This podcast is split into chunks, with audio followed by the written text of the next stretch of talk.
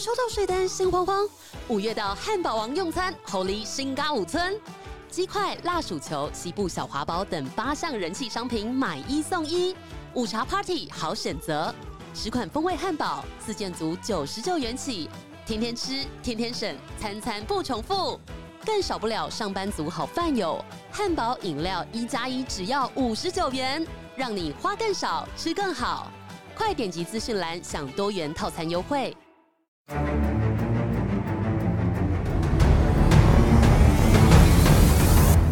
嘿，hey, 我在现场，带来选几集社会新闻的第一犯罪实况，为主持人陈丰德，我是刘冰如。那在上一集呢，我们请到了在泰鲁阁翻车案中哦，第一时间进入隧道救灾的花莲消防局的小队长蔡明贤，从他口中可以知道，其实，在每一个灾害的现场，大家可能会寄望有着超人形象的他们，然后进去救人。但其实呢，每一个人都是血肉之躯哦，在救人的当下，也要承受着灾害现场的这些危难啊风险，心理上也同时面对着极大的压力。那每一次的经历呢，其实心理状态都可以说是，嗯，好像回不去了。每一次的救灾都如同尖刀一样，在他们身上以及心上划下一道又这一道的印记。而这呢，是救灾人员的心声，但是幸存者甚至是罹难者家属呢，面对当时发生的可怕的场景，还要面对失去家人的伤痛，刻印在他们身上心里的伤，呃，只能说不是当事人真的很难体会。而这一集我们则是请到了幸存者陈鹏年先生，在二零二一年四月二号这一天，他和他的家人搭上了这班列车，他是幸存者，也是罹难者家属。当时他和父亲、母亲、他的一双儿女和他的妹妹六个人一起搭上了这班列车，但也因为这场意外，他失去了挚爱的女儿和妹妹。很感谢他今天愿意来到现场，和我们先说一说他的故事。大家好，那呃，彭年还是跟你说很不好意思，但是我们知道，呃，你为了希望让大家记得，然后家人的失去的生命不要是没有意义的，所以其实你们后来组成了这个泰鲁格的眼泪。那希望能够督促台铁来改革。那但是我们今天还是想，呃，先请你告诉我们，就是当天到底发生了什么事情？那一天，呃，是什么样的状况？你们搭上了泰鲁格那班列车？呃，那一天刚好是清明节。那因为往年呢、啊，我们大概清明节几乎都会呃回台东扫墓。对，嗯、因为爸爸老家在台东。对，那我们。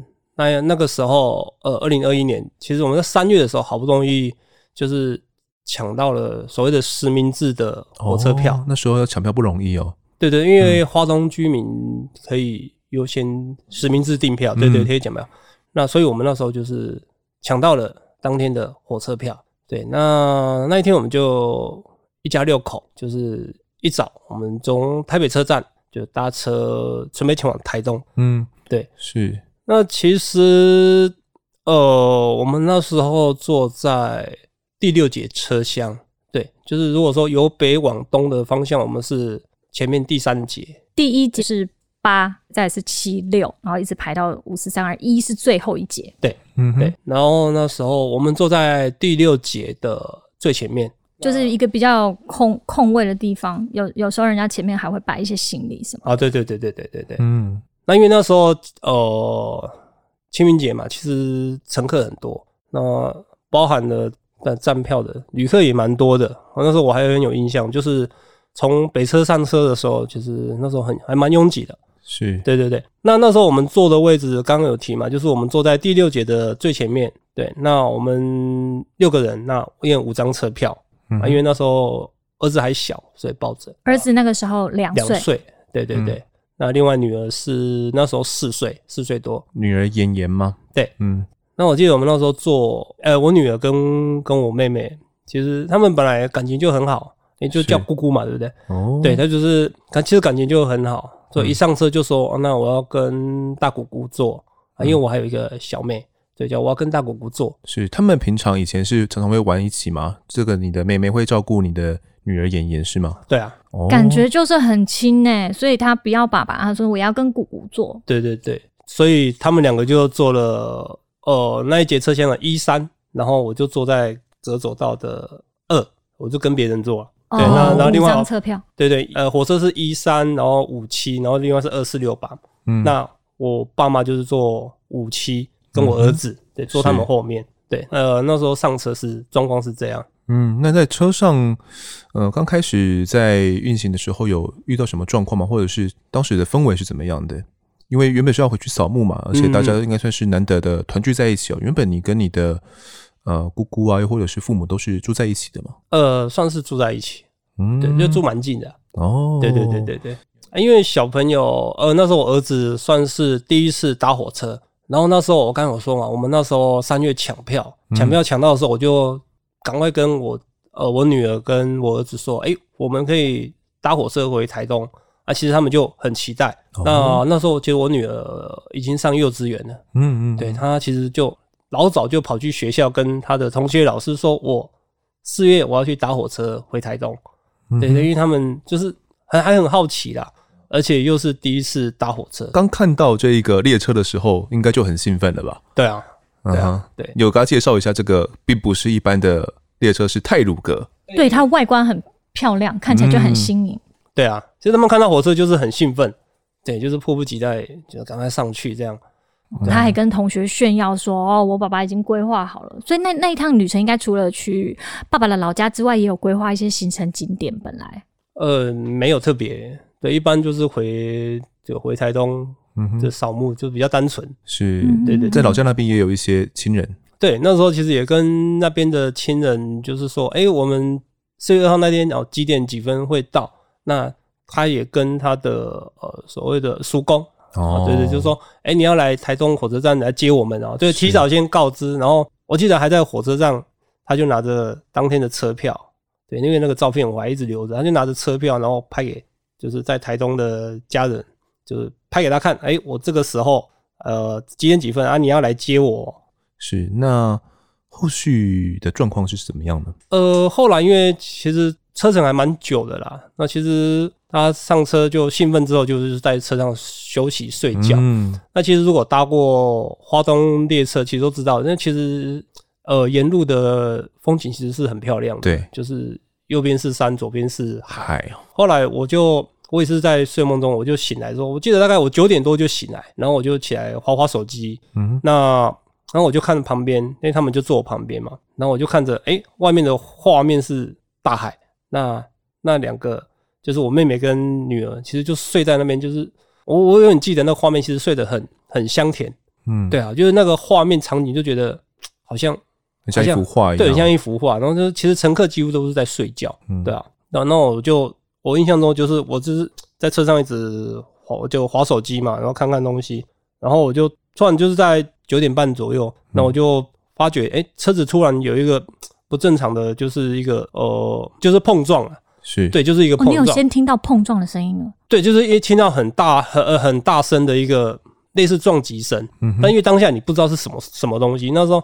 我就突然听到很大的撞击声之后，就瞬间人就喷飞出去嘛。你你们刚好是坐在最前面，最前面，然后前面应该是有一个呃挡板，对对对，挡住你们的。是那当下的一个力道是多强劲的一个力道？那时候我印象，我就直接撞飞到前面的那个车厢的挡板，对，嗯、然后上面的行李箱啊，其实都是掉落啊，这就是砸在身上这样。嗯，然后旁边的整个就是压在。就是压在我身上，压在你身上，对对，就是很很乱，其实那都很瞬间，是，就是碰撞之后，哎，画面就是全部都黑掉，就是车厢里面其实都黑掉，黑掉，然后你就第一个看到全黑，然后很凌乱，然后味道很难闻。哦，是闻到什么什么呃汽油或者什么样的一个味道，还是烧焦味？我我形容那个味道有点像，就是好像附近有失火那种，就是那种失火烧出来那种味道。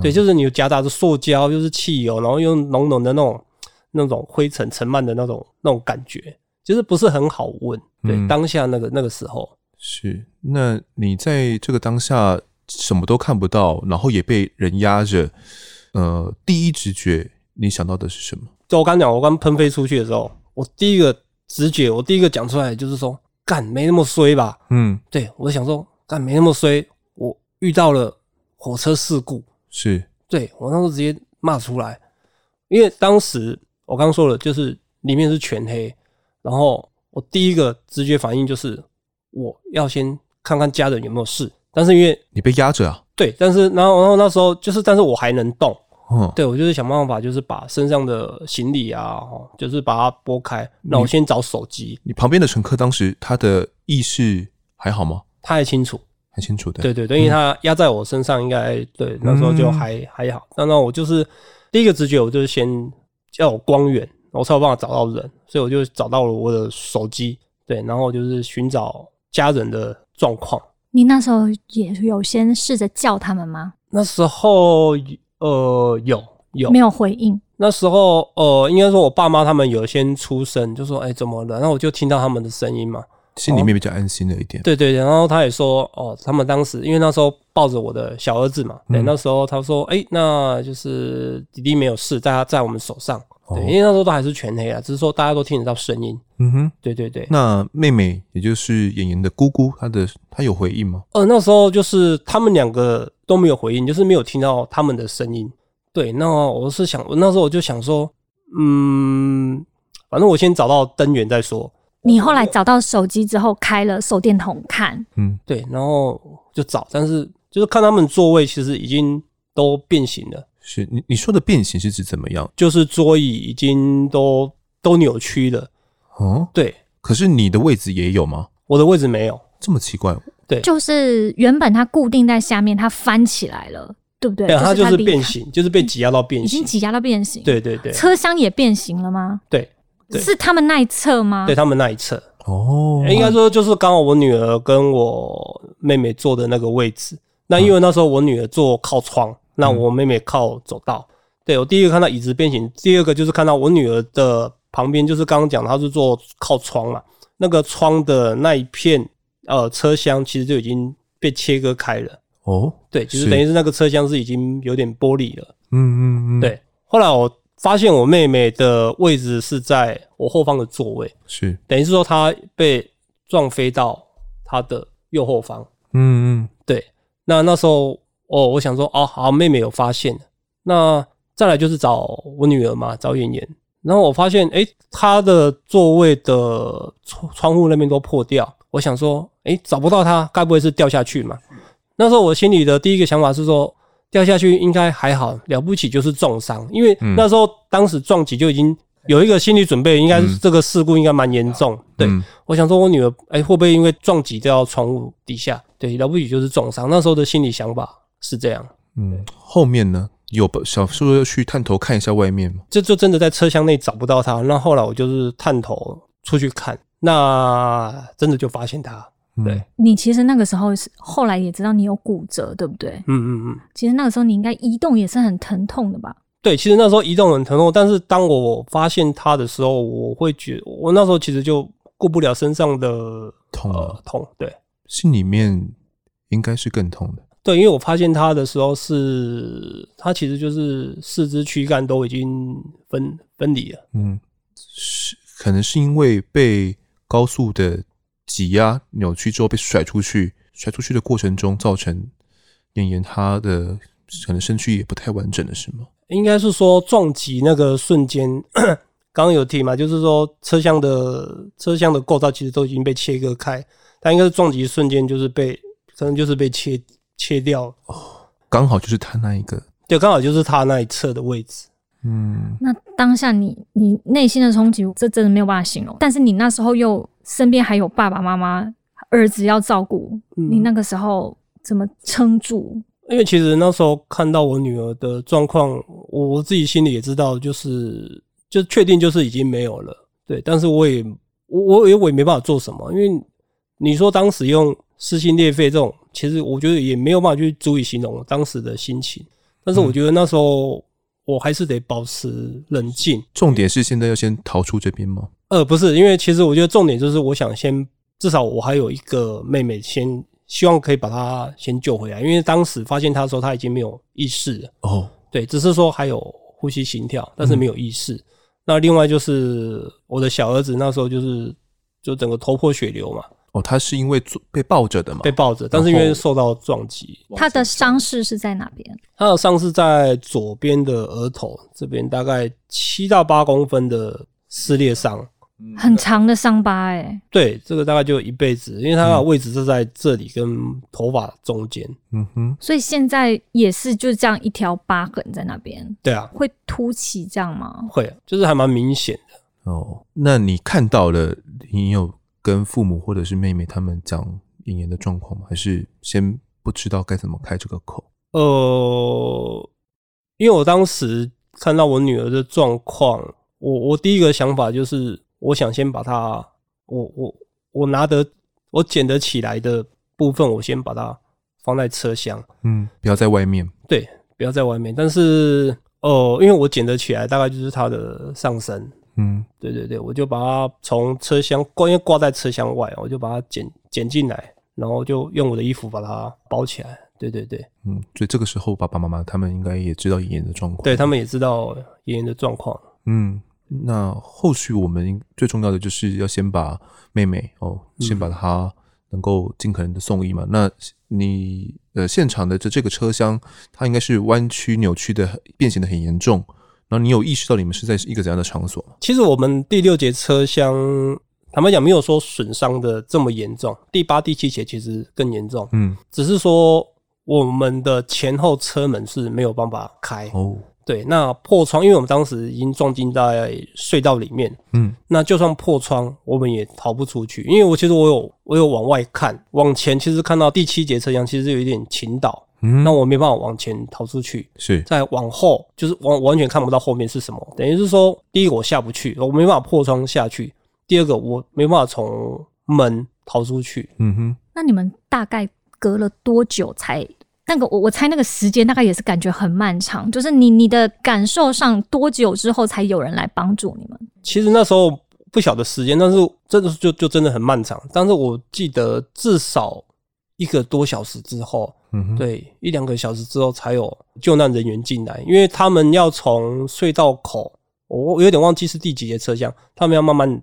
就是突破，就是要从车顶上这样慢慢爬进来。对对对对对，嗯，对。那所以这么长的一段时间，至少我想半个小时、一个小时是一定有的。这段时间你们也是只能在那里，然后就是敢等吗？不会担心妹妹她可能会一些有一些颅内出血啊，又或者是她有外伤吗？那时候没有感觉到她有明显外伤，那其实就是这一两个小时在车厢里面，就是一直不断的帮她 CPR。哦，就是当我也很感谢当时在。第六节车厢的一些乘客，对，有一些年轻人，然后他们就是因为其实在一两个小时一直不停的 CPR，其实是一个很累。其实大家就是很很很很感激大家，就是一直轮流的不断继续对他，就对我妹妹一直 CPR 急救。那其实到后面看他的状况，其实我心里也有个底了，对，就是大概就已经回不来了。就是大家很努力了，已经是一两个小时，感觉大家都没有停，但是好像还是没能够等到他意识的恢复。对，对，是。那当时你应该着重的重点就是在于妹妹嘛？那嗯，车厢内的其他状况有大概知道吗？可能有眼眼角瞄到车厢内其其他乘客他们是一些怎样的情形？有多少人还可以就是互动或者是互相给予帮助？你你的感觉就是？呃，比方说三四十个人都还是人 OK 的这样状态吗？哦，据我知道，我们那一节第六节车厢其实就是我们那几个位置是最严重。嗯、那再来，我知道有几位像我后面的那一位那个乘客，他们他就是呃脚踝骨折，对，嗯、就是有有有几位就是比较严重的伤啦。是，那其他多半的乘客都还可以自行的，就是比较没有什么没有什么大碍的，就我知道是这样。嗯是，那直到救难人员也进来了，那后续呢？呃，救难人员进来的时候，呃，其实第一优先就是先把呃比较状况没有问题的乘客就先想办法先运送出去。是，那我记得哦、呃，我们家是最后一个，就是我先让我爸妈把我儿子带出去，嗯、因为他们还能，我爸妈还能算还能走。是。那我儿子是因为比较严重，就是头破血流，嗯、然后呢，他就是我先让他们先送出去就医。嗯、那最后就是剩下我跟我妹妹还有我女儿，然后后来我女儿也是，他们就是担架好不容易可以进来了，赶快把她带出去。嗯，对。那原本呃没有办法捡到的部分，他们有帮忙协协助吗？其实我那时候跟救难救难人员讲了，我说我希望就是留下来。对对对，我我觉得这也是他们很温暖的地方，因为其实我知道他们都有 SOP，就是照理说不管怎么样，就是一定要先撤离，就是可以离开的人。嗯，但是我相信在那种情境之下，他们应该也会弹性的看状况，就是比方说像是让他最后一个再多陪陪妍妍。对，呃，就是要说生还者就剩下我了，那我就跟当时救难人员，我记得一个是一个。一个女女生是对对，我就跟她说，我可不可以留在这里陪陪女儿？嗯、对对，就是哪怕他只是一个剩下一个身躯也好，嗯，对啊。那他是说希望我先离开就医了。你自己也是有有点受伤吗？对对对，我觉得我我也是到医院才发现，就是我的肩膀跟右腿就是算算骨裂了，算骨裂，因为很很大力的撞击嘛。对对对对对对对。但当下。嗯，我觉得可以理解的是，还想再多多陪女儿一下下。对，那时候想说，我我跟救难人员说，我可不可以就是留在这里陪他？嗯，对吧？想说，因为车厢里面已经呃已经很黑了，然后又很臭。对，因为他以前就是一个怕黑的，对啊，孩子哦，对啊，然后又怕孤单寂寞，所以我想说，嗯，再多陪一下下。对，那另外一个部分就是。前面就是七八节车厢还有很多，他们认为应该还有更多需要救的人，是。因为毕竟他的动线就是隧道里面动线就是一条，对。对，所以他当时答应我，因为我跟他说他的手脚在哪里，然后他的躯干在哪，他答应我说那他会呃完整的尽量完整的把把女儿就是捡回来找回来，嗯，那你听到这边心有比较安定放下一点了。对啊，对，就先去就医了。对，嗯。那后来你们呃到呃医院那边之后，有感觉到台铁的人员迅速动起来帮忙组织救护站啊什么的，给给大家帮助吗？还是没有诶、欸，因为从我被救出去的第一个，我的画面全部都是救难人员，就是在那个事故现场，满满的救护车，然后又看到直升机，嗯、然后很多救难人员在，嗯、医护人员。对，所以我到了医院，其实到了医院都还是很，整个都是很混乱的。嗯，对，因为那天刚好连假嘛，对，就是你光是从事故地点要到医院，其实你就看到就很塞。会不会有一点没有现实感？其实那时候觉得这这这是在做梦嘛？对，但是就觉得做梦好像没有那么逼真，也没有那么久啊，也该就是该醒了，该醒了。对对对，但是一路就是上了救护车，然后到医院，然后就开始有。就是一些电话就一直来，就觉得这这真的是发生了嘛？然后我的女儿没了嘛？对，太太那个时候有看到新闻打给你吗？其实那时候我在隧道里面刚好借了乘客的电话，然后我就打给太太，然后打给在台中原本要接我们的家人。是对，刚刚说他有发生这件事情，没有？我说，嗯，呃，爷爷没了，对，因为我不知道发生什么事。是，你就先跟他们讲。对，后续到医院之后，应应该其实就医的过程，我们这边就省略，我们就不提哦。那只不过这件事情，然后到你后面应该看到的新闻，知道了，我、是呃，我们列车算是有点出轨嘛，翻翻车了这样子。呃，当下会不会有点困惑？为什么会发生这样的事情？而其实我们那时候在车厢里面，就有人知道这个消息，就是。听他们就说，哎、欸，听说是火车撞到货车。他们看可能手机或什么。对对对对对，哦、在等待的时间。对，在等待的时候就就有听到这个消息，只是那时候还没有办法真的证实。只是说，哦，我在爬出去车厢，就是在出去就是就医的过程，我就看到，哎、欸，真的在边坡看见一台货车的车斗。是，对我就觉得这这怎么回事？就是为什么？对，为什么在轨道上会有货车的车斗在？嗯，对，是第一个那时候当下觉得，我说还蛮不可思议的。嗯，对啊，因为那并不是一个平交道的路口，那就是一个两个隧道的中间，照理来说不会有任何车辆通行，嗯、然后居然有一个大货车的车斗在那里。是，那事后你们才知道说，天哪，他居然是呃，照理来说是要维护大家安全所做的施工，然后那个施工的车辆居然掉到了铁轨上，然后导致了这起意外的发生。你们那时候知道，心情应该也是。非常无法接受。对，其实我真正确切知道这个讯息是大概已经在下午的时候了。对，因为这中间过程就是不断跟我的太太或是家人们联系啊，他们也想知道原因。嗯，那像我太太，就是因为当天刚好在上班，然后她就是因为我拨通拨电话给她嘛，她就知道，哎、欸、哎、欸，为什么爷爷没了，女儿没了，她就赶快跟医院请假，然后赶快在路上的过程中，赶快边了解边赶过来。那他其实那时候他打去问的状况，其实还包含事后我了解很多家属在这个过程，其实他们问到的消息多半都不是正面的回复了。就是说，哎、欸，突然，哎、欸，说什么，呃、欸，断电啊，列车断电啊。你说台铁给的说法？对对对对对，嗯，就是说列车断电啊，然后什么一些，就是没有把真的事情去事实去转达给想要知道的一些家属知道。对，但是当时的新闻其实都都已经出来了。然后他们还不承认，等于说还用一些其他的理由搪塞，说就是有一些小状况。对，就是一些小状况，撞呃跳电然后是什么一些很很无关痛痒的一些，是就是会让家属就觉得那只是一个跳电，那为什么会这么严重？没有办法理解。对，啊、对，所以当下呃，你们到医院就医了之后，除了有这些呃消防人员帮忙、医护人员帮忙，所以当时台铁的人员并没有立刻到你们的身边去关怀你们，或是问你们需要什么帮助。没有、欸，就是从。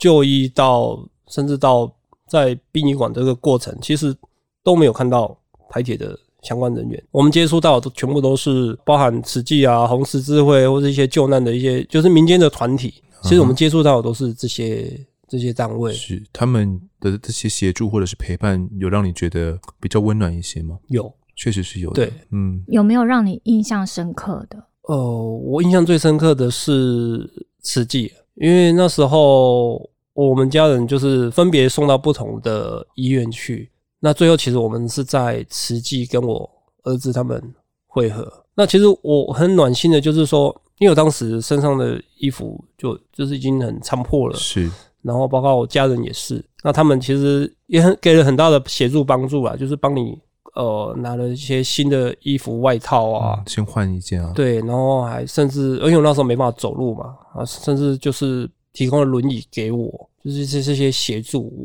我对，就是让我会觉得当下觉得就是在这个痛苦的过程中，然后又得到一个暖心的协助，对，嗯、感受到温暖，对。大概相隔多久，你再看到他，看到妍妍？呃，在那一天四月二号的，已经快接近晚上十一二点了，嗯，对，我们才没有办法去认到他。是在哪里？在殡仪馆，因为中间过程，因为当当下其实有点混乱啦。就是你要认尸，当然除了你完整的这个比较没问题，但是很多都是支离破碎的罹难者。是，但是就是哦、呃，你可能跟殡仪馆透露说，哎、欸，我的小朋友年纪大概多大？那但是中间过程，他就会说，哎、欸，可能有相符的。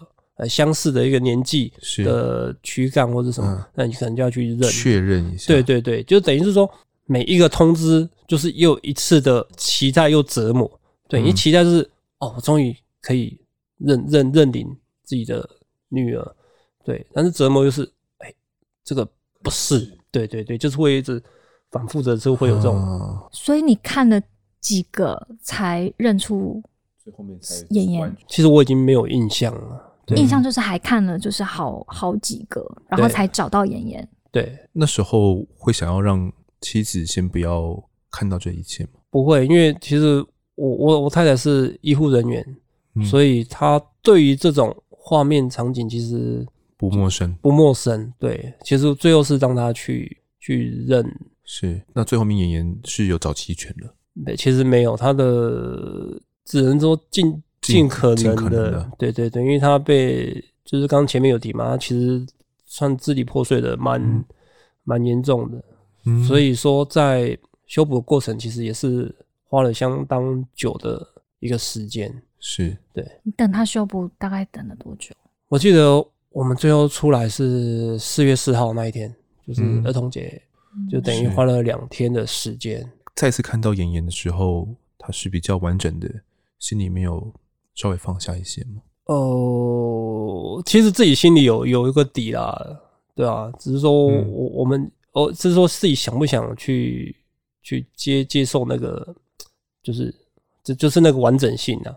但是其实自己大家都知道他的大概哪一些就是已经已经不会在了。是，嗯，我我们前面有提到说，就是一开始妍妍她想要跟姑姑一起玩嘛，然后呃也因为这样子，然后你他他要跟爸爸换位置，对，那这这件事情会不会让你其实内心有一些波澜？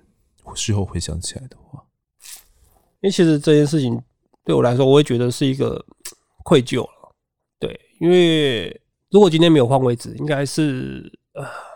就是离开的应该是是我跟我女儿，对，但我觉得会至少，也许他还有个伴，对啊，爸爸在旁边。哦，我我了解你的意思，那等于是妹妹可能不会罹难，对，但你如果也走了，儿子也看不到爸爸，会会不会换转个念，就是心里面会好受一些些？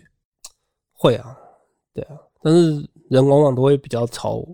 负面的方向去、嗯、去想，对吧、啊？因为那时候觉得，哎、欸，妹妹还有这么好的未来跟前程，对，还有那么好的工作，嗯，对吧、啊？那为什么就就这样就没了？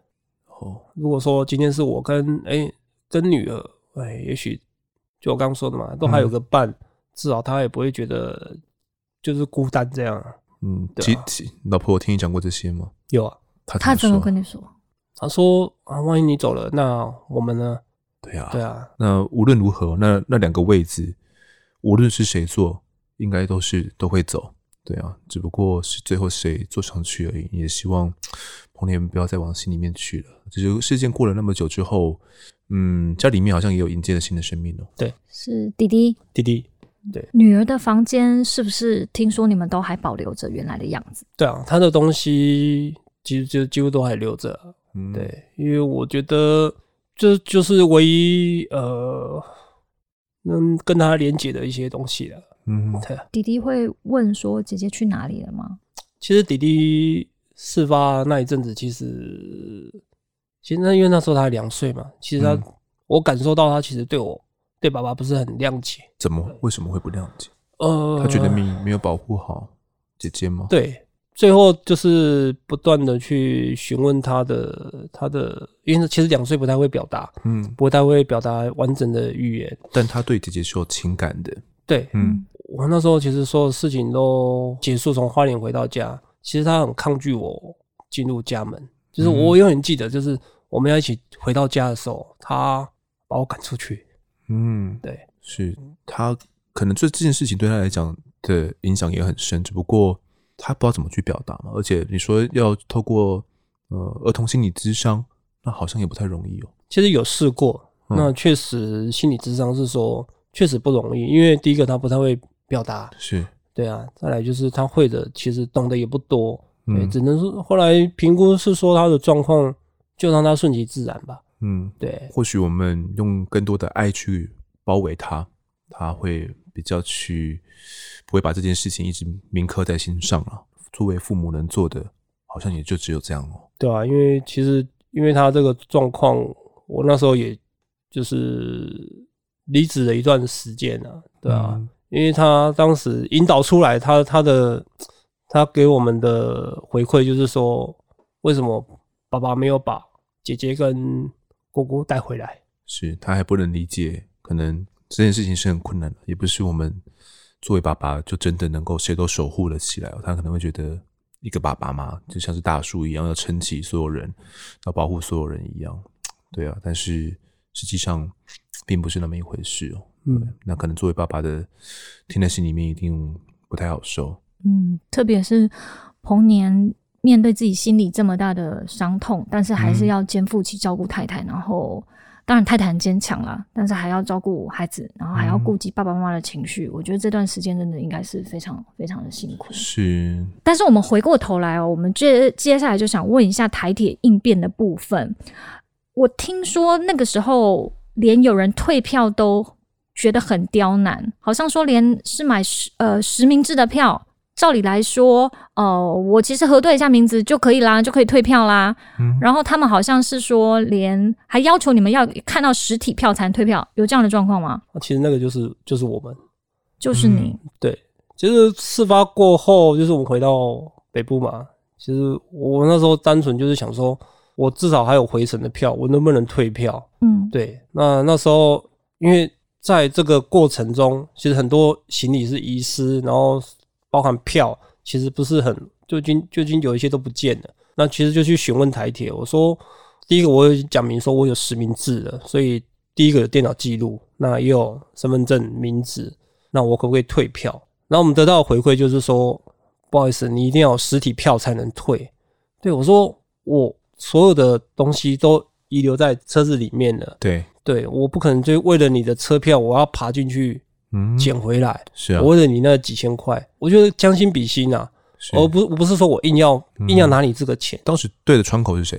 站站务的站务人员。对对对对对。哦，对。我很惊讶，是说到后来你们还是有一些行李是没有找齐全拿回来的。呃，我的部分是有了，但是就我知道，有些家属在找，就是拿行李这些过程，其实又是。就是另外一个话题啦，就是就是也是一个辛苦的过程，只能这样说。对啊，包括就是已经，因为他们的行李那时候都暂放在花莲车站，那有些家属去认领的时候，就是要要要要清楚明确知道说，哎，你的行李里面有什么东西，然后就是就是要你去陈述，就是有点，就我家人都已经不在了，就是你有时候可能平常不是住在一起，那或者是对吧？我怎么会知道我自己家人行李箱里面有什么东西？但是我只能知道说，这行李箱确实是我家亲人的，嗯、对啊，就是我有这种种种，你会觉得不可思议的这种百般的，就是他们的思考逻辑跟做事方式啊，是，对啊，很离谱，是不是很僵化的感觉？对，对啊，嗯、你你套用在一般哦，我们担心有心人士把别人遗留的东西拿走，我一定要跟你核对，然后这钱包里面有什么？是啊，可是居然是在这样的事故里哦，你也用过去的方式来处理，而不是用比较细腻细致的方式。嗯、一般在这种事故，谁会去？盗领别人的行李，这基本上是比较不太可能会发生的状况。然后你造成说，我承受失去家人这么辛苦了，然后我还要来让你好像面对我，我感觉我像是个小偷，想要偷拿别人的东西那样。我、嗯、我觉得感觉可能是非常不舒服。对，对家属而言的感受真的不会太好哦。但是很荒谬的是，我还有注意到一件事，就是也是新闻报道，就是当初后来台铁要跟你们和解的时候，我有注意到说和解书一开始还要求家属。说上面有写说要抛弃所有民事求偿的权利，这感觉听起来好像就不太负责任。就是我钱赔给你了，你不能再告我。他们是这个意思吗？对啊，就是所谓的代位求偿。代位求偿，我觉得听起来意思就是说这件事情错的不在我，是我好心来帮你跟谁求偿。他们是这个意思吗？对对，给我们的家属的感感受也是这样。嗯，对，就是这个没有我的责任，但是我好心帮这些承包商。赔给你们家属哦，所以其实感觉就是处理起来就是 没有被好好对待的感觉。那好像还有包括就是在去年，嗯，好像有日本的参访团到台湾来的时候，然后刚好好像也有一起，然后您您那天也有去，对不对？就是姑姑王维君有发现说，哇，天哪，已经事发，已经那时候已经是两年了嘛，然后居然还在。车厢那边发现有人的头盖骨，这件事情你当时的想法？当时其实刚好我在现场，跟那个日本的专家学者，还有当时福知山县的罹难者家属，嗯哼，那么在富冈机场，然后当时姑姑就刚好在车厢第八节车厢旁边，就是刚刚好看到，因为车厢里面有一块，呃，我记得是外套，他就把外套翻起来一看，哎，怎么？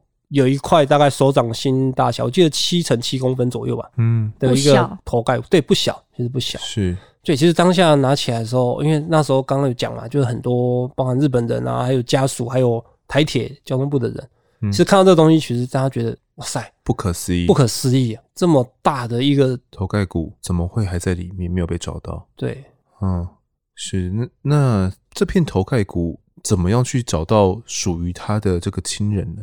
他属于它原本的这个躯躯体呢，这感觉要花点功夫哦。呃，因为这件事情爆出来之后，嗯，后来就我们知道，他们彻查了所有车厢，就是全部再清查过一次，对，所有车厢，那总共发现了四十四件的骨骸哦，然后有三十七件是属于十个罹难者，嗯哼，对，因为后来是用 DNA 去慢慢鉴定的。对，后来有十个罹难者，那是重新又要把他们的家属再 call 回来，大家去采验，还是说之前有资料了再比对？我当时就是在在殡仪馆的时候，其实大家都有所谓的采样，对 DNA 的检体，是，那对于家属而言，其实应该是很难受的，因为可能原本家呃这个亲人罹难了，那也都可能骨灰坛呃火化了嘛，骨灰坛可能也都装好了，我现在也说缺了一块，然后又要把骨灰款坛打开，然后把它塞进去，好像原本的是不完整的。我觉得对于亲人而言，这样的感受一定是不对太好的。当时你有跟这些家属们，他们有他们有表达出怎样的一些想法给你吗？我据我知道，有的家属是后来真的是有被接到通知，嗯，那其实再次打开骨灰坛是一回事，但是会让家属会觉得是说，当时不是台铁说车厢内都没有任何其他的骨骸遗物了吗？然后当时都就是家人的遗体其实。几乎都是完整的嘛，其实大家的想法就是、嗯、当时就是完整的。当时有给你们一个这样的说法。其实因为我们当时过程问过很多次啊，那车因为很多人很多家属其实还是找不到所谓的遗物啊，或是这些等等，就是家人的东西。是、嗯。那其实台铁的回复就是说，哇，这些东西都已经清查完毕了。对，清查完毕给人的感觉就是没有遗留任何东西的嘛。嗯、那我的感觉就是你说谎。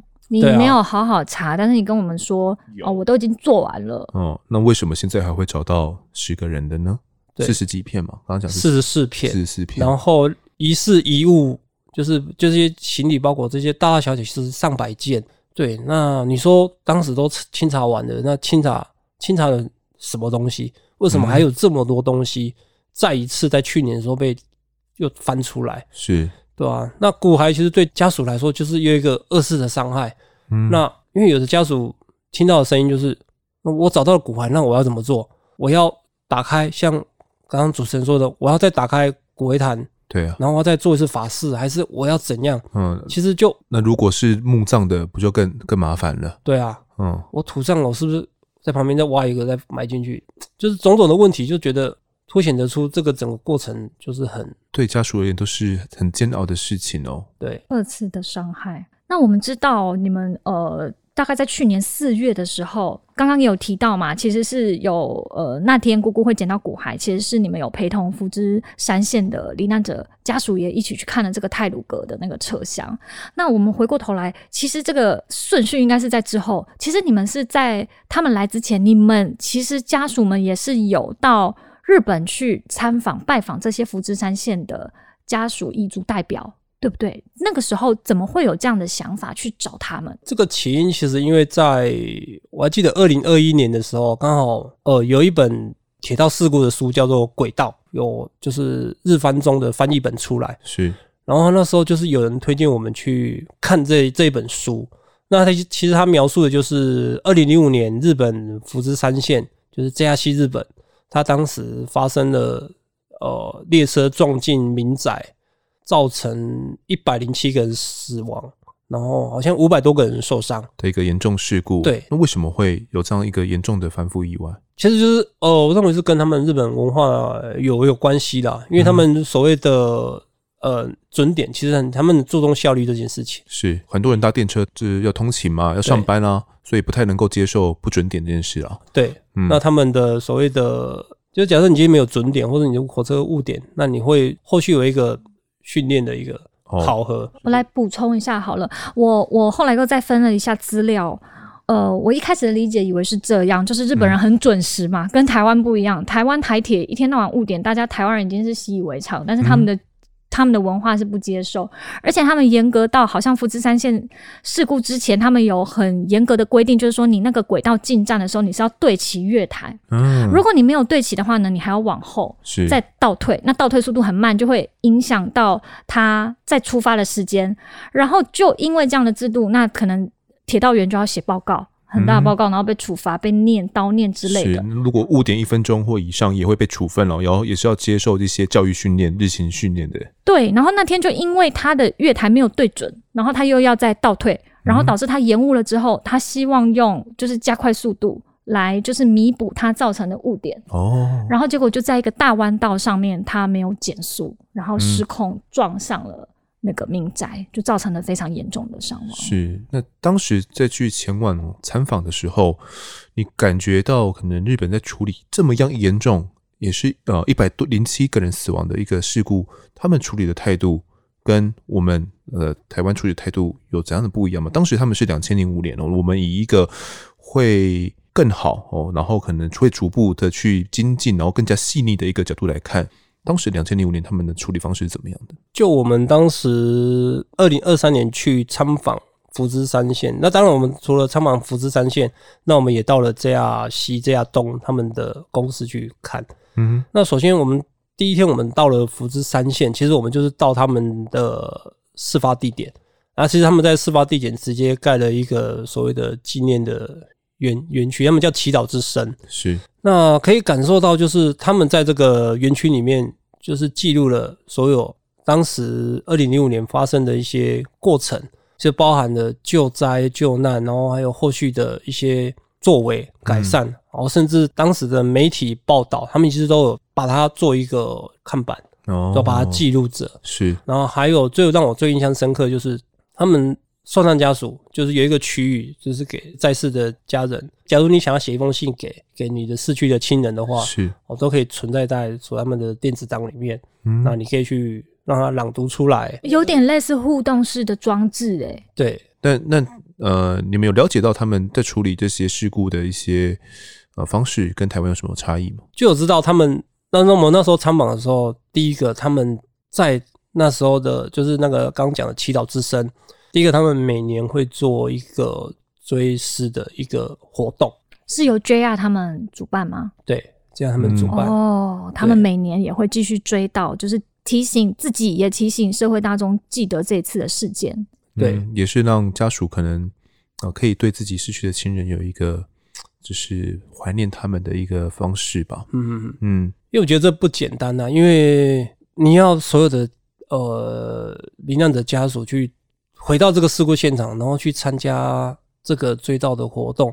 第一个，对罹难者家属来说是需要需要时间，嗯，对，不一定他们每个人都想去，对，因为回到现场可能太过伤痛了，对，是。其实像泰鲁格事件来说就好了，其实很多人没有办法去回到当时的事故现场，嗯、就我我们能。感同身受这种这种这种情绪跟氛围，嗯，是不是 JR 公司是针对这个事故之后，他们还有组成一个就是专门关怀家属的部门？对，他们有一个这个部门，就是说他会陪伴这些家属，因为你看从二零零五年到现在，其实已经十八年了。呃，包括我们那时候四月去到日本，其实当中有几位是罹难者的家属，那其实你都可以看到，他们这家公司。呃，身边都会有一个固定的一个关怀员，我们台湾叫关怀员嘛，嗯，就是陪伴着这些家属。是，那甚至到了在去年的八月底九月初，就是送葬家属他们来，嗯、其实他们这家公司也是派着他们的关怀员一起陪同，哦，一起来参访台湾参访哦。对，就是他也不算参访，他就是照顾这个罹难者。是因为可能看到这个现场会有一些情绪，那，所以有一个关怀员陪同着他一起。走完这整趟行程，当时知道这样有有这样的待遇，会不会有些心理落差？其实我觉得，嗯，我我不太会去比较这种好台日之间的这种差异。对对对，嗯、但是我觉得他们做的好的是，因为他这个关怀员也不是一对一，他可能是一对好几个。OK，对，但是他会偶尔会关心这个需要照顾的家家眷他们的啊生活状况。像这次来的是一个八十多岁的一个。家呃，罹难者家属，他叫浅野先生。那其实他也年纪有了，他走路也不太方便。那据我知道，跟他们聊，他是说，呃，哦，他可能需要看病啊，或是生活是一些什么起居的状况，他们都会去不定时的去关心了解。嗯、你看，十八年了，都还是如此，对，好不可思议哦！你说，如果是在台湾，嗯、天哪，可能真的，嗯，是不是跟这个 JR 他们？民营公司化有点关系，我不太确定呢。还是是日本人的做事的文化？因为我听已经会觉得说，嗯、哦，他们好像做的蛮好，但是其实像在前野老先生他看来，他觉得这其实是他们应该做的啊。对，其实是也对啊。对，嗯，对不对？日本人来说，他们他的觉得就是你本来就应该做的啊，是你造成大家一百多人的家家庭破碎。嗯，对啊，那你造成。五五百多人，甚至更多的人的生活的不便、受伤，对啊，本来就是你应该这家公司该做的事情。那我们回到泰鲁格的事件，台铁有这样认为吗？台铁它还是有关怀员的机制，嗯，他怎么样关怀你们？呃，应该是说，据我知道，他们的关怀员是，哦，像我本身住桃园嘛，那他们桃园本身就有桃园的的站，那桃园站里面有本身的行政人员，那从这个行政人员里面又挑了一两位啊，负责照顾这一区，很桃园区的这些当时的伤者或者罹难者家属。哦，对，就是有点算是兼着做啦。嗯，对。但是是有这样的人在需要的时候，他们可能会来关怀你们的。有实际上感受到关怀吗？对啊，呃，我的关怀员，我我平常跟你讲是有，嗯，对对对，但是有些就不是每个人都有，嗯，对对对，因为他们等于是说，在他们的原本的行政任务之外，他又多了这一份任务。那其实有时候有的人要把多的一份工作是做到满呢，还是说做到有呢？那可能是。不一样的状况。呃，我们知道在事故后，遗族家属成立的一个组织“泰鲁格眼泪”，那彭年也是发起人之一。你当初为何想要成立这样子的组织？呃，这个组织在二零二一年的七月成立的。对，因为事发在四四月嘛，其实在就是在成立的三个多月之后，那其实，在中间过程是因为，呃，我们跟台铁开了几次会。那其实就是要了解这个整个事故的原因跟后续的赔偿，是从中会发觉很多东西就是一直很自私的回答，嗯，就是很官方的一个一些回答，嗯哼。那再来之所以会想成立这个组织，最初的原因啊，就是我当时认为我我单纯不想让我的家人就这样白白的牺牲牺牲，而且我觉得牺牲要牺牲的有代价，嗯，有意义。然后再来就是我们要知道这个真相是什么哦，然后以及过去啦，应该说台湾的现象就是，我不管发生的重大的事故哦，陆海空难或是一些地震，那其实很多事情就是赔钱了事就结束了，嗯，对，不太会去追究后续的一些不管是法律过程啊，或者是一些要求他们去做一个改善的作为，嗯，但我觉得这是。过去台湾也一直缺乏的这一件事，没有一个民间的力量，是不是？对，而且泰鲁格事故又发生在普悠玛事故的两年后，嗯，那虽然这个原因有点状况原因不太一样，对，但是就后来了解，泰鲁格事故其实是不单就只是一个货车掉下来这么简单的一个原因这样而已，就关系到了哪些层面？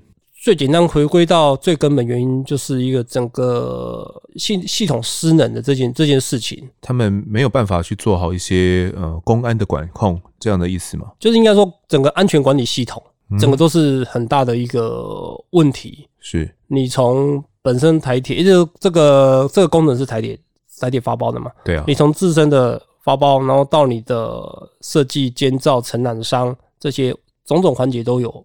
很大的问题，嗯、就是其实我就是我们讲的那个乳酪效应嘛。嗯、你的乳酪啊，其实你所有的洞串在一起，才有可能发生这个事件嘛。但你洞要够多啊，对啊，如果你只是一个洞、两个洞，那还好、啊。对啊，你就算中间挡了一个，哎、欸，中间挡掉一个，那也不会造成这么重大的事故。嗯、那你一定是一连串的原因串联起来，造成这个重大事故发生。所以那时候才会想说，普悠玛事件完之后。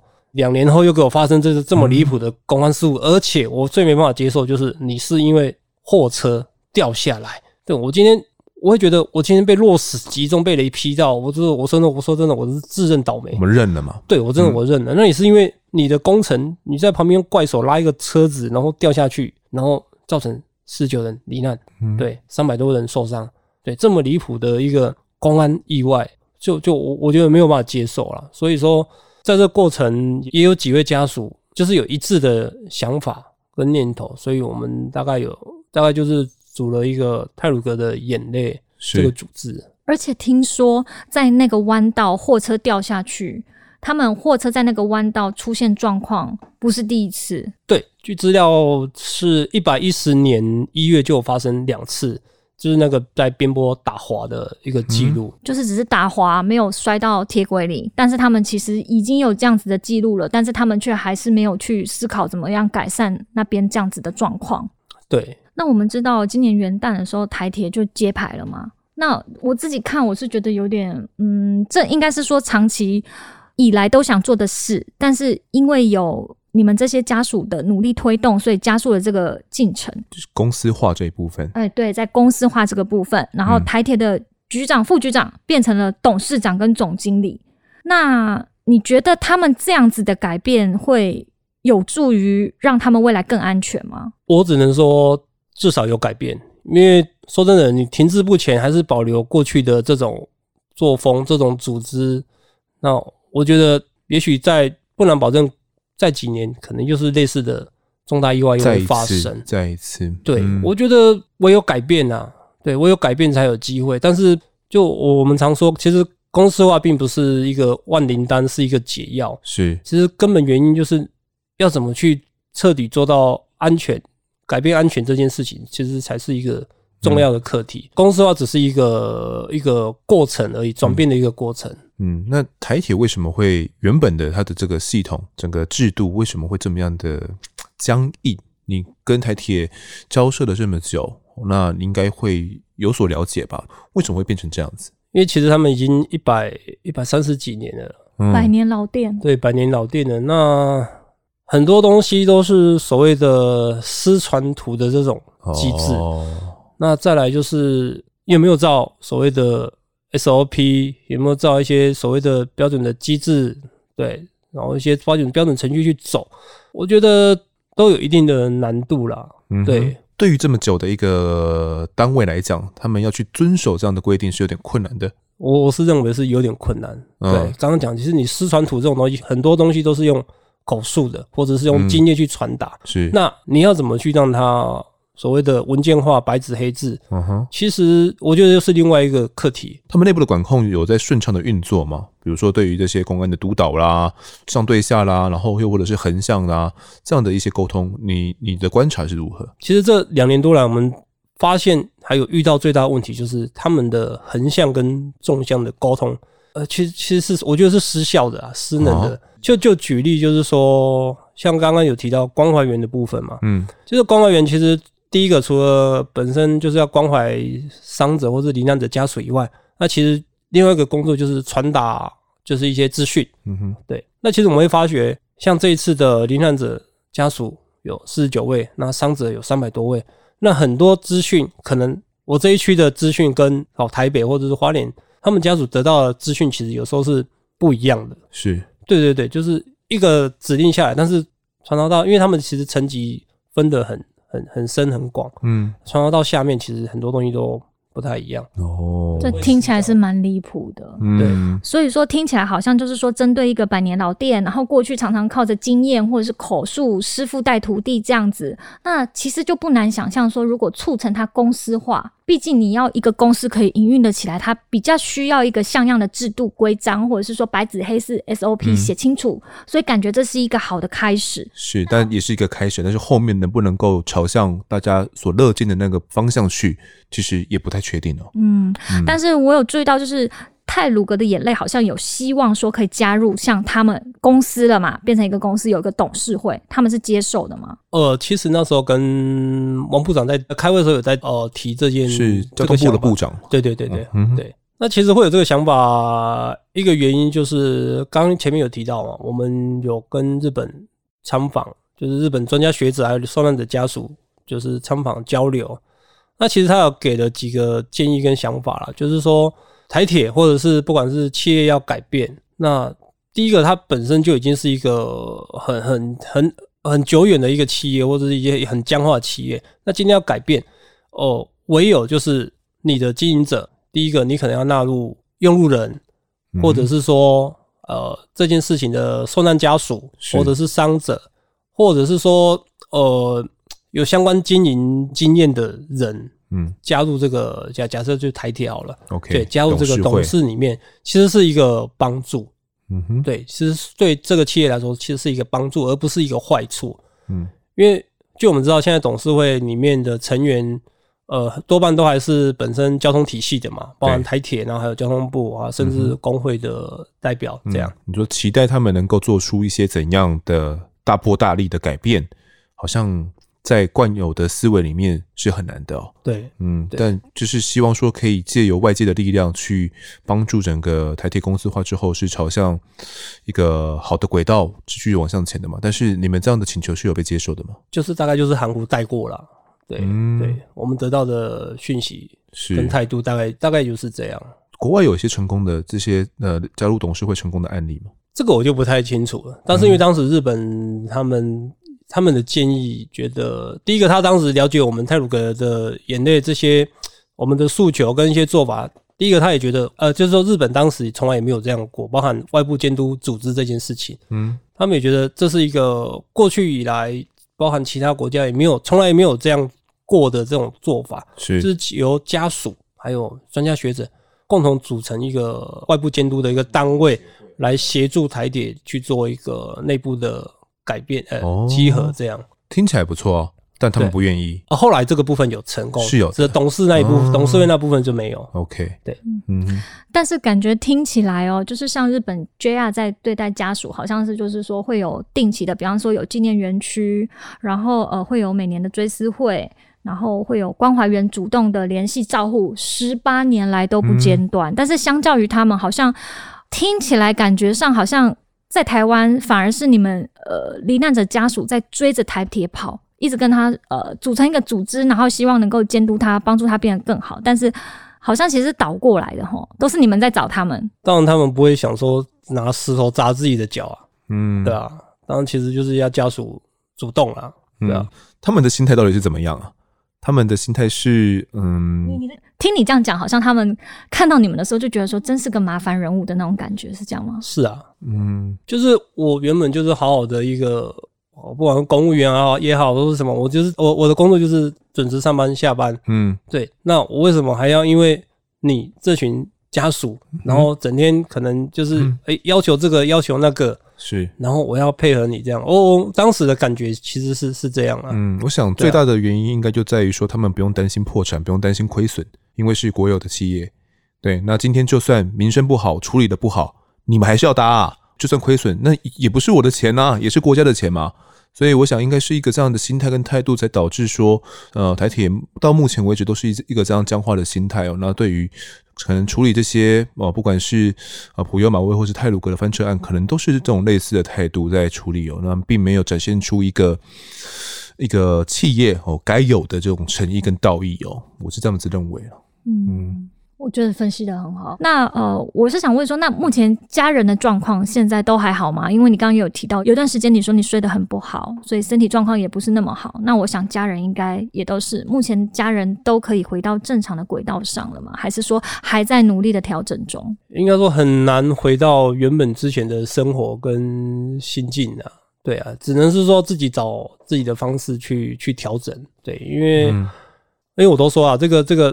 这个裂痕其实是就已经是跟着一辈子了，对，因为你永远没办法去修补这个裂痕，对啊，那只是说自己怎么去调试。有的人走得出去，有的人就是放得开，对，有人困在里面这样，对啊。你接触到的家属中，有人让你觉得是还很担心他状况的吗？还是有，其实就是就是走不出去了，大家都是还在那个哀伤的这个心心里面，因为毕竟你今天是一个。这么重大意外，而不是因为你是因为生病或是有预期中的而离开。那如果台铁愿意做的更多，你觉得那些家属会不会再好一点？应该会。其实台铁还有可以再努力加把劲的空间。是，其实我们这集有讨论的蛮多的嘛。就是借鉴到 JR 的话，其实确实啦，台铁都还有很多的进步空间哦。就是你们既然成立了这个泰鲁格的眼泪嘛，那想必你们是有你们的一个目标的。那我想询问说，对于泰鲁格的这次翻车案哦，你是希望后人是怎么样去记得这件事情的？那我们到底应该学到的教训是什么？我我觉得啦，就是台湾人的习性大概就是，就大家最常讲的，就是今天攻击，明天就忘记。嗯，那其实，在这件事情，其实我我也有感而发，是对。坦白讲，那为什么愿意一直跟家属一直愿意在泰鲁格的眼泪做这样的不断的发生这件事情？其实，嗯，真的就是刚刚前面讲了，就是我真的不希望让大家的家人就白白牺牲。是。那再来就是也是借由之前的跟日本人交流，得到一句就是事故的社会化。什么意思？就是一场事故，就是希望让社会大众就是不断的去关注跟思考这件事情为什么会发生。哦，是。那也是为什么日本人对于这种重大事故会一直汲取教训，包含了刚刚前面有提到，他们除了关外援以外，那其实他们的媒体，就像这一次来参访，他们读卖记者、读卖媒体，他们其实这十八年来，他们就是一直不断去在追踪呃福知三线事故的后续的处理方式。嗯，对，其实这也是呃台湾的媒体文化看不见的、看不到的地方。的确，就是说媒体会来了解，大概就是哎周年的。或者是怎么某某事情又特别发生的时候，才会又来去回想起哦，原来有这件事情。是十几年前的这个案子，哎，问一下你们的状况，怎么样去看待这个事件？这样。对，呃，日本人他们说事故社会化，其实我觉得这是也是一个很重要的一件事情。嗯，就是台湾人太常忘记曾经发生过重大的事故所带来的教训。嗯，对。那怎么样让这些这样的事情不断的去关注？然后一直一直去想起，然后怎么去做一个监督？我觉得是我我们现在想想要做的一件事情。嗯，对，是这样，不是说诶要大家一直关注哦，我们泰鲁格的家属哦最近发生什么事，而不是这样，而是大家怎么去回想到这件事情真正的发生背后原因是什么？那刚刚讲公安意外嘛，那公安其实除了泰鲁哥台铁这件事情以外，那其实台湾。很多类似的公安事情其实层出不穷，太多了。马路上施工啦、啊，什么东西施工，真的是很多公安意外啊。然后大楼的建筑啊，也很多会有一些意外死伤的状况发生。对，也不单是只是在呃我们的铁道铁道周围而已，跟台铁有关的而已啦。所以也是希望透过这样的探讨，可以让大家记得。那如果我我们的听众听完之后，想要对这个泰鲁格的眼泪哦，然后想要获得更多资讯，然后想要。对你们有一些实际的支持行动，到底该怎么做？其实这个还蛮多人在问的，但其实我们真的不知道要怎么回答这这个问题，你知道吗？你们有开放捐款吗？又或者是粉丝专业可以看到你们一些比较新的资讯？哦，我们有粉丝专业，嗯、对对，就是在 Facebook 搜寻那个泰鲁格的眼泪，零呃零四零二泰鲁格的眼泪，其实就有一个，就是我们会把。呃，一些跟台铁一些交涉过程啊，或者是一些遇到的一些状况，其实都会不定时的在粉砖上面去 po 这些资讯，对，更新哦。那大家也可以去关注，如果对这个事件是想要去了解后续的状况的话，台铁他们到底有没有做出相对应的承诺？大家也可以去关注一下这个粉丝专业。嗯，那我想分享是，其实我知道彭年这次应该也是历经挣扎才、嗯。呃，来到这边再一次就是撕开伤口，嗯、然后刚刚我没看到，其实彭年真的是心里面很不好受，啊、真的，因为我也想起这个经过，我们也是非常沉重。然后，呃，我知道你是。挣扎很久才愿意接受采访，然后甚至是说，我总感觉你应该是怕我又在打扰别人，这样，所以才决定说还是由你来吧。我觉得这就像是你发起泰鲁格的眼泪这个组织这样，然后把一些很重的责任扛在自己的身上。那身为幸存者和罹难的家属已经很痛了，但是你还是愿意一直不停努力的这么做。尽管我觉得，我相信这里来对你来说是伤痕累累，呃，我想这应该是你希望就是这样子的遗憾不要再重复发生。那你的痛，你不想要别人也在经历。我觉得这真的是一份非常大爱的爱。那希望如果有机会也聆听到这一集的观众朋友，也能够持续作为他们的后盾，支持他们。是，那也这一集我们就聊到这边，也谢谢彭林的分享，谢谢你，谢谢。接下来是听众时间，来读一下 Apple Podcast 的留言。第一位留言的是 Namely 的 Loveland，他说呢，呃，值得更多鼓励。阿发团队辛苦了，因为自己是做知识型的广播节目哦，很了解每一集的背后，从搜集、梳理资料、写稿到收音剪辑，都要花费巨大的心力。但是呢，毕竟广播界啊相对传统，不如 Podcast 新媒体呢，通常有比较多听众互动。所以当我只要收到一个听众的回馈，就觉得又有动力了。这也是我在听了案发半年之后，决定来留言的原因。送上支持与鼓励，永远不嫌多。另外写给冰如，之前呢，我也是从台柱前辈接下他的常青节目，一开始啊，难免被听众反应适应不良。但是听完你的特辑之后，更认识了你。我相信喜欢聊天这件事情呢，是主持节目天生的优势哦。只要秉持努力，秉持你的风格，一定可以跟风德开创崭新的气象。谢谢两位主持人及团队制作的优质节目，祝福收听长红 Joey 好，感谢这一位来自广播节目的主持人 Joey 哦。那其实广播节目跟我们算是。同行啊，我觉得 毕竟都是靠声音吃饭的啦，所以真的算是同行哦。所以他也知道说，我们要制作这样的一集节目，得花费呃多少的心思来制作。那相当感谢你对我们的肯定哦。那就如就义所说呢，每一个听众的留言哦，对我们来讲都是很大的鼓舞。我们每看到一个留言对我们的打气，就觉得哦，又有动力可以继续 支撑下去了，然后继续制作下一集出来哦。那如果看到空荡荡的留言区的话呢，就觉得呃有一点失落。怎么最近是做的不好吗？大家没有来留言哦，所以呃这是我们跟听众们维系关系的一个小小的方式啦。所以希望大家也可以多踊跃来留言哦。如果你听下哪一集，或者是最近有什么一些社会议题有感触的话，我都可以来跟我们留言互动。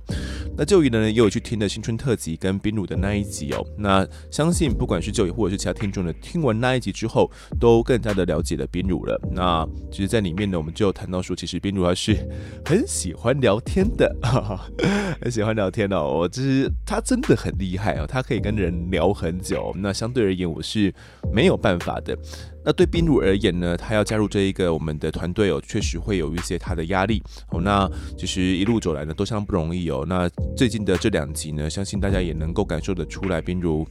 他在制作上的用心哦，那其实两集呢都是由他来负责联系啊，然后资料的梳理啊，都是由他来负责的，所以就觉得是很不容易的一件事情哦。那这中间的那个心里面的冲击跟困难，其实，嗯，在新春特辑那一集他也有稍微的透露过，只不过那时候没有讲得很明白，因为呃这个泰鲁格的案子我们是放在新春特辑之后的嘛。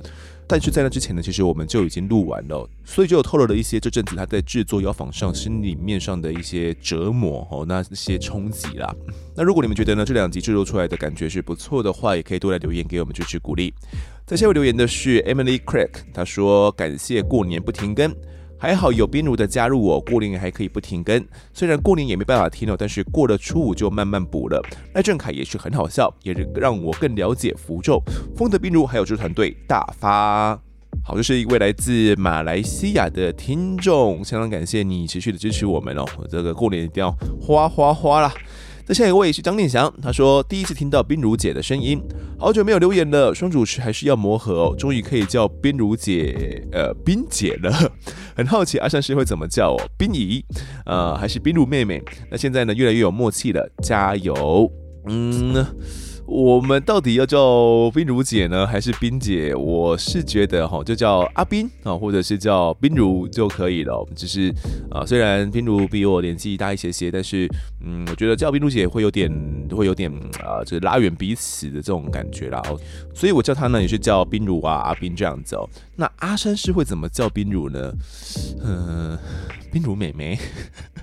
阿三师都叫我风德哥了，我的腿都要软了。我不知道他怎么叫冰乳，可能也会真的叫冰露姐，说不定呢。再下一位是我已经打第四次的，一直输昵称有人使用。标题写什么？只剩一集，括号崩溃。天哪！我以为我缓慢如树懒般的听了，洗完澡整理好就赶快关掉，不多听一秒钟。怎么还是追到了？以后等更新没得听，看来不能洗澡了。喂，妈妈说不能当脏女子哦。那案发很推，虽然一开始呢不太习惯双主持的案发，但后面两位主持人真的有很大的进步，默契呢也越来越好，越来越喜欢冰如姐姐的一起主持。过年特辑呢真的听得超级满足啦，认真觉得呢冰如姐姐也够可爱，持续支持案发，赞赞。哦，这个应称呢，我有印象哦，之前就有来留言过，因为他说这个打了四次嘛，然后昵称一直说有人使用，那用了这个第五次的，看来是没有人使用了。那追到最新一集之后该怎么办呢？其实都有跟大家说过了啊。如果有在长期听我们的话，我就说啊，其实慢慢追就好了。那这位听众也是一样，他真的是很慢很慢的追，呃，只有洗澡的时间呢会听哦。没有想到还是呃追完了我们全部的集数。那追完之后到底该怎么办？嗯，要么就重听一次嘛，要么就是诶、可以去听一下我们之前推荐过的一些节目哦。或许你可以呃找到一些新天地。那记得呢要来会听我们的最新的更新哦。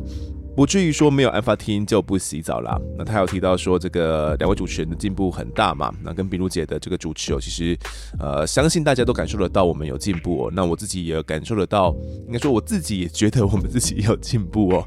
那有蛮多人都说冰如超可爱哦。我跟冰如录完过年特辑之后，也觉得自己好像呃，默默的也被冰如给圈粉了一样啊。如果又有被圈粉的呢，赶快来留言一下哦。好，这集最后一个留言是 Olive 零一二八小李哦，不是是 Olive 还是 C C 李哦，零一二八小李哦。标题写第一次听 Podcast 就上瘾，一月底呢刚从安卓跳过来苹果，就迫不及待的开始使用 Podcast。这两个节目呢都不习惯，忽然听了我在案发现场，哇哦，超级优质啊，五颗星一定要的啦。目前进度听到了 EP 五五哦，还在努力的追上进度。节目的节奏、主体的穿插都很棒，通常是利用上班的时候听的，常常听到哭，也常常听到大笑。一路听来呢，也感受到节目组不断的在进步，真的是优质好节目。谢谢丰德的制作团队，让我上班不无聊。P.S. 十多天前呢有留言过，好像被吃掉了。好，谢谢这位小李哦。那跳过来苹果之后呢，就开始使用 Apple Podcast 嘛。呃，其实不用跳过来苹果也可以用 Podcast 啊，就是它是一个免费的东西哦。你有太多的收听管道了，不管是从 Google 啦、YouTube 啦，又或者是。呃，Spotify 啊，K Bus 啊，又或者是其他更多更多的，都是可以免费的去收听 Podcast 的。只不过呢，苹果它本身只有内建 Apple Podcast 而已啦。那呃，我们目前也都是只会读这个 Apple Podcast 的留言评论而已嘛。那很开心呢，你选到了案发现场哦，然后一听成主顾啦，希望你可以持续追我们的全部更新。那小李还有说呢，常常听到哭，也常常听到大笑哦。我觉得就是我们节目一个。嗯，很有特色的一个地方。我们有一些，呃，确实会让人很崩溃的一些桥段哦。那其实有时候我也会希望尽可能的轻松一点，因为我们知道，呃，我们讲的这个案件的内容，我们的节目的主体其实是一个比较偏阴沉、偏生硬的一个节目哦。所以如果可以的话，我还是希望尽量让大家是比较轻松的氛围。所以我。哦，可能在节目的早期的主持的时候吧，会希望用这样的方式尽可能来主持哦。那后面也慢慢的去拿捏这样的多寡了。好，那今天听众时间呢，我们就到这边。如果各位喜欢我们节目的话，欢迎到 Instagram、脸书以及 YouTube 搜寻订阅。我在案发现场，掌握更多案件消息，也可以跟风的我聊聊，给我们建议。各收听平台上按下订阅，还有五星评分，就是对我们最好的支持。另外呢，案发这样的团队持续募集当中，只要透过 Mister Bus MB 三的订阅赞助，就可以来加入我们。还有专属的赖社群，可以跟风德老粉们一起抬杠聊案件心得。目前还有免费的 Discord 群组，是大家都可以加入的哦。如果你在 Apple Podcast 上面留言的话，我也都尽量在节目中给出回复。跪求听众们推坑给双旁的好朋友，一起来听听看我们聊案子。案发现场，我们下次再见。